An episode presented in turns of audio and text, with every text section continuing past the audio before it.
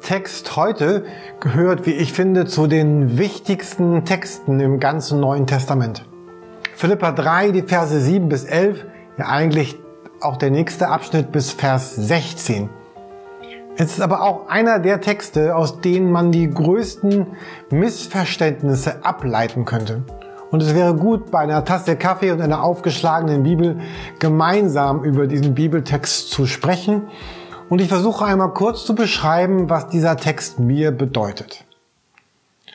Es geht hier um Christus und um Wichtigkeiten. Oder besser noch zu sagen, um Gewichtungen meines Lebens. Was ist mir, Jürgen, wichtig? Worüber denke ich nach? Womit verbringe ich meine Zeit? Was will ich erreichen? Was oder wer will ich sein und haben? Was treibt mich an? Und es geht in diesem ganzen Text um Vergleiche, um, um Gewichtungen. Unser ganzes Leben ist ja voll mit Vergleichen. Wenn ich mich in Beziehung zu bestimmten anderen Menschen setzen, dann könnte ich sagen, ich habe wirklich wenig. Ich besitze wenig und ich kann mir im Leben auch wirklich sehr, sehr wenig nur leisten.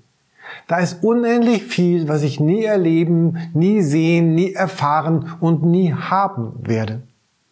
Oder ich kann mich vergleichen mit anderen Menschen und dann würde ich sagen, ich bin über die Maßen beschenkt. Ich bin reich und ich bin unverdient wohlhabend. Für mich ist jeden Tag normal und alltäglich, wovon Millionen anderer Menschen weltweit nur einfach träumen können.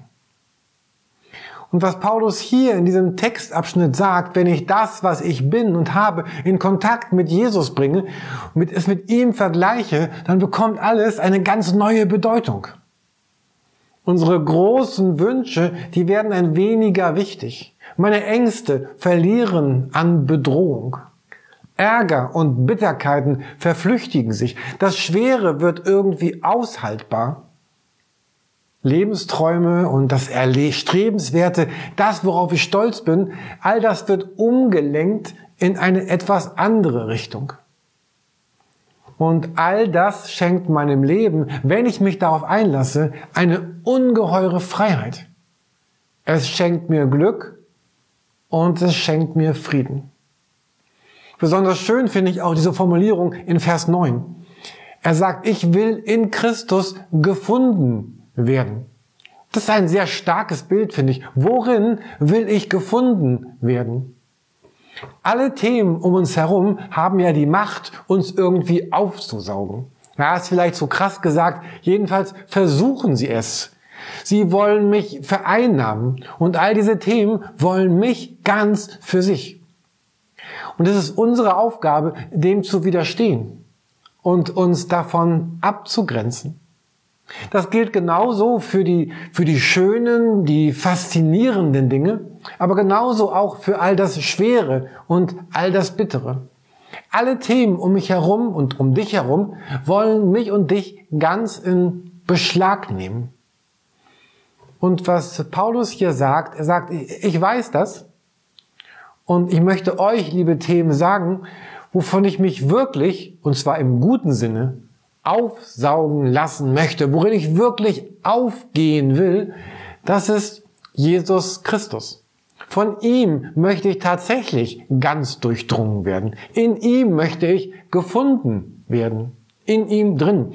Und alles andere, egal wie faszinierend das ist oder wie bedrohlich das ist, und egal wie, wie groß oder attraktiv all diese anderen Dinge um mich herum sind, all das wird später oder früher, es wird nicht mehr da sein.